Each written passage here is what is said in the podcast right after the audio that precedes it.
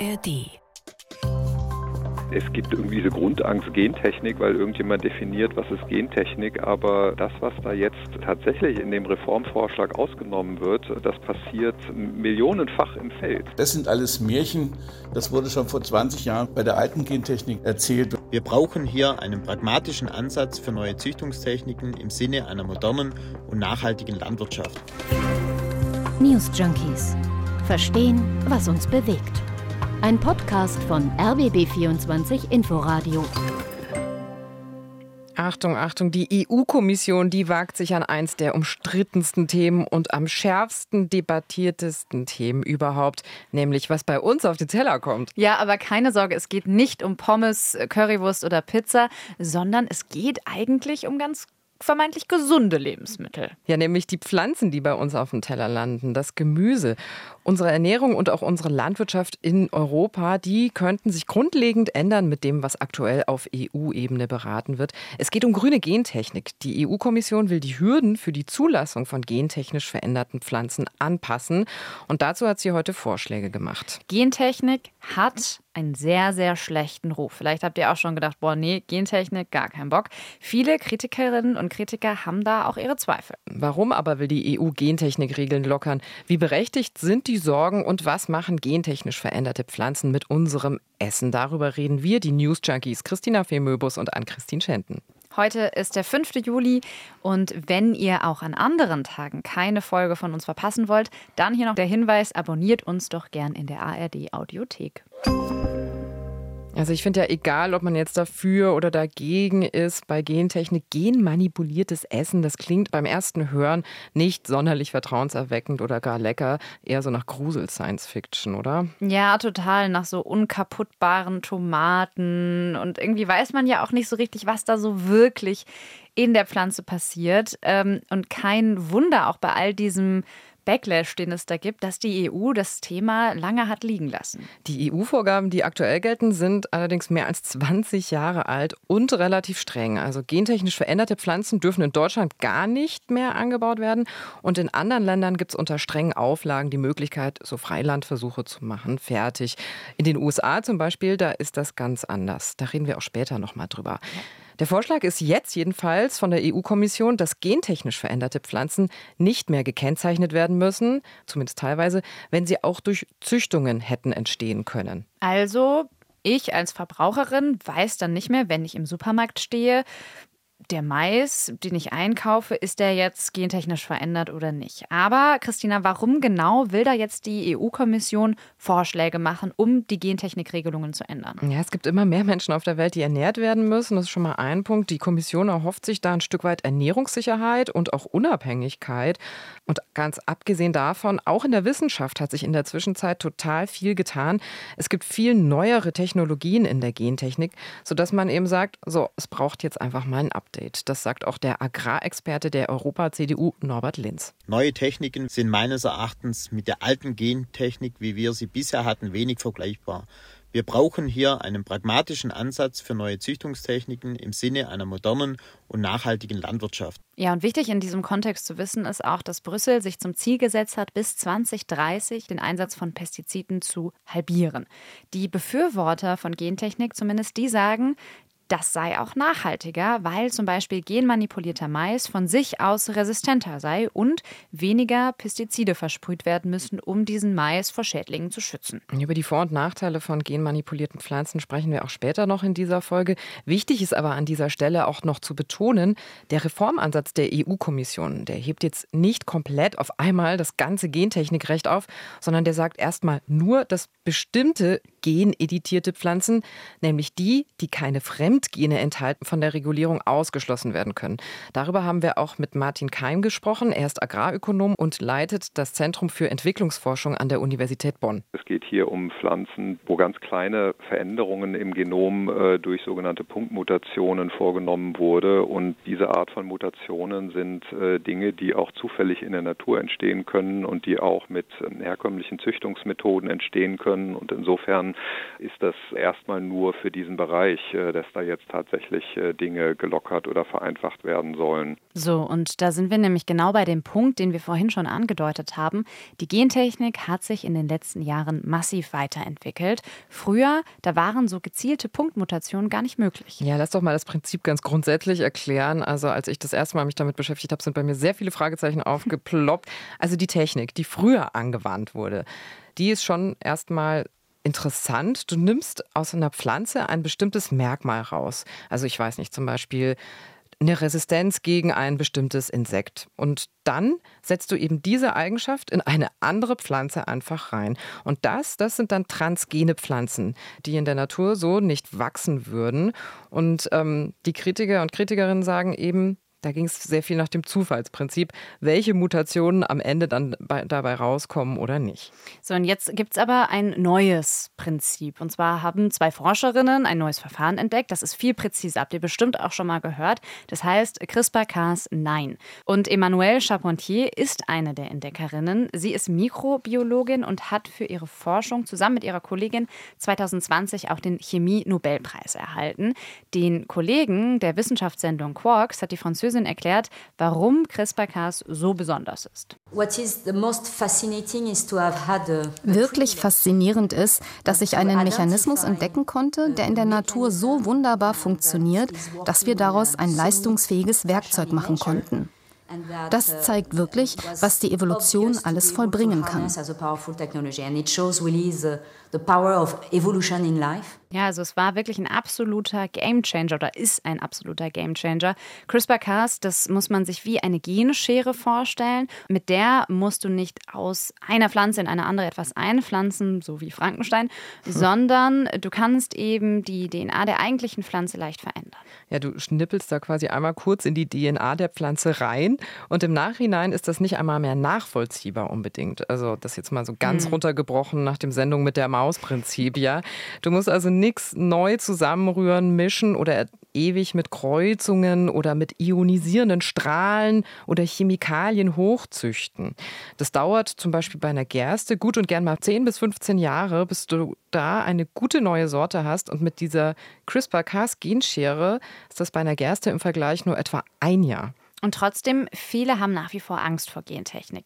Die trauen dem Verfahren nicht. Und wir fragen uns jetzt mal, wie berechtigt sind diese Sorgen? Ja, wie gesagt, beim Thema Gentechnik, da geht schon bei vielen im Kopf äh, das Ding, Ding, Ding los, die Alarmglocken läuten los. Was kommt auf meinen Teller? Ist das nicht irgendwie spooky, frankensteinig? Das hat doch nichts mehr mit gesund, bio und natürlich zu tun. Genau, wir haben ja schon den Genmais erwähnt, die nie schimmelnde Tomate oder riesige Kürbispflanzen, die man vielleicht aus den USA kennt. Dabei sagt der Agrarökonom Martin Keim, dass es eigentlich keinen Grund zur Sorge gibt, denn die Gentechnik, so wie wir sie heute kennen, die sei völlig unbedenklich. Es gibt irgendwie diese Grundangst Gentechnik, weil irgendjemand definiert, was ist Gentechnik, aber äh, das, was da jetzt äh, tatsächlich in dem Reformvorschlag ausgenommen wird, äh, das passiert äh, millionenfach im Feld äh, auf natürliche Art Art und Weise. Und da haben die Menschen auch keine Angst vor. Und insofern ist diese Angst äh, davor, dass da jetzt irgendwas passiert, was unnatürlich wäre, äh, tatsächlich eine, die nicht begründbar ist. Also die CRISPR-Cas-Schere zum Beispiel, die ahmt eigentlich nur das nach, was in der Natur sowieso schon passiert. Gehen wir aber mal ein bisschen tiefer rein. Also seit Jahrzehnten wird an gentechnisch manipulierten Pflanzenarten geforscht. In den 90ern kamen die ersten gentechnisch veränderten Pflanzen auf den Markt, zum Beispiel die sogenannte Anti-Matsch-Tomate aus den USA. Und seither laufen eben auch Studien, ob Gentechnik in Pflanzen irgendeinen Schaden im menschlichen Körper oder in der Umwelt anrichten können. 2013 ist eine sogenannte Metastudie erschienen und darin wurden 1800 Publikationen zum Thema ausgewertet. Und am Ende sind die Forscherinnen und Forscher zu dem Schluss gekommen, dass gentechnisch veränderte Nutzpflanzen keine wissenschaftlich nachweisbaren negativen Auswirkungen auf Umwelt und Gesundheit haben.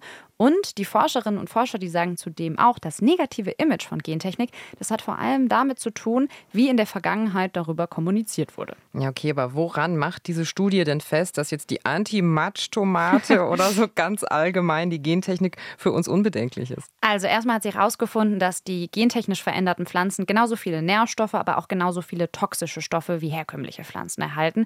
Da war laut der Studie kein Unterschied zu erkennen.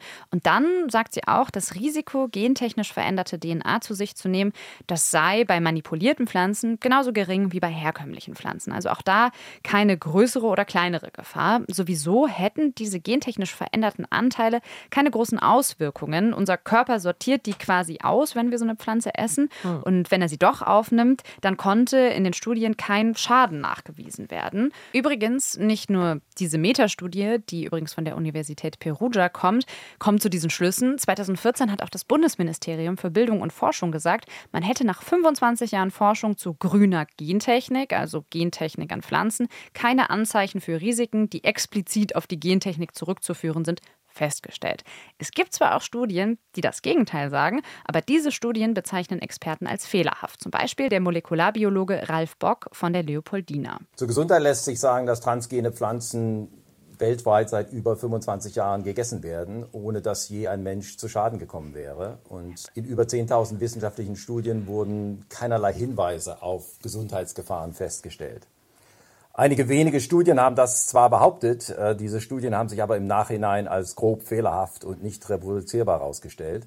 Ja, okay, gut, wir haben es ja schon erwähnt, jetzt gibt es ja eine neue Technik, nämlich CRISPR-Cas9. Und gilt das dann auch für diese neuen Techniken, dass man sich da jetzt keine Sorgen machen muss? Also es stimmt, dass diese Technik recht neu ist und deswegen gibt es dazu auch noch keine Langzeitstudien. Also das kommt jetzt nicht in dieser großen Metastudie vor. Aber im Prinzip gilt auch hier das, was Martin Keim sagt. CRISPR macht nichts anderes als die Natur selbst, wenn Mutationen herbeigeführt werden, nur eben viel schneller. Ja, ich frage aber auch deswegen, also ich meine, Umweltverbände wie Greenpeace, die sehen das ja deutlich kritischer. Also hm. die sind da ganz vorne mit dabei, die Umweltverbände, äh, wenn es ums Kritisieren von Gentechnik geht. Also CRISPR und Co sind so neu, sagt Greenpeace, dass sich mögliche Risiken und Folgen überhaupt nicht abschätzen lassen. Also dieses Zitat kommt von Dirk Zimmermann, der ist Gentechnikexperte bei dem Umweltverband. Und er sagt eben weiter, klar ist jedoch, gelangen gentechnisch veränderte Pflanzen in die Umwelt, sind sie nicht mehr aus ihr zu entfernen. Wenn sie robuster sind, verdrängen sie andere Nutzpflanzen. Tauchen sie auf fremden Feldern auf, können sie zudem ihre Erbanlagen auf andere Pflanzen übertragen.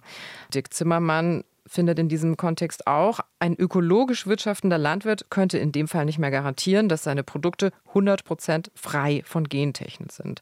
Also das heißt, das mögliche Ergebnis, ein Totalausfall seiner Ernte.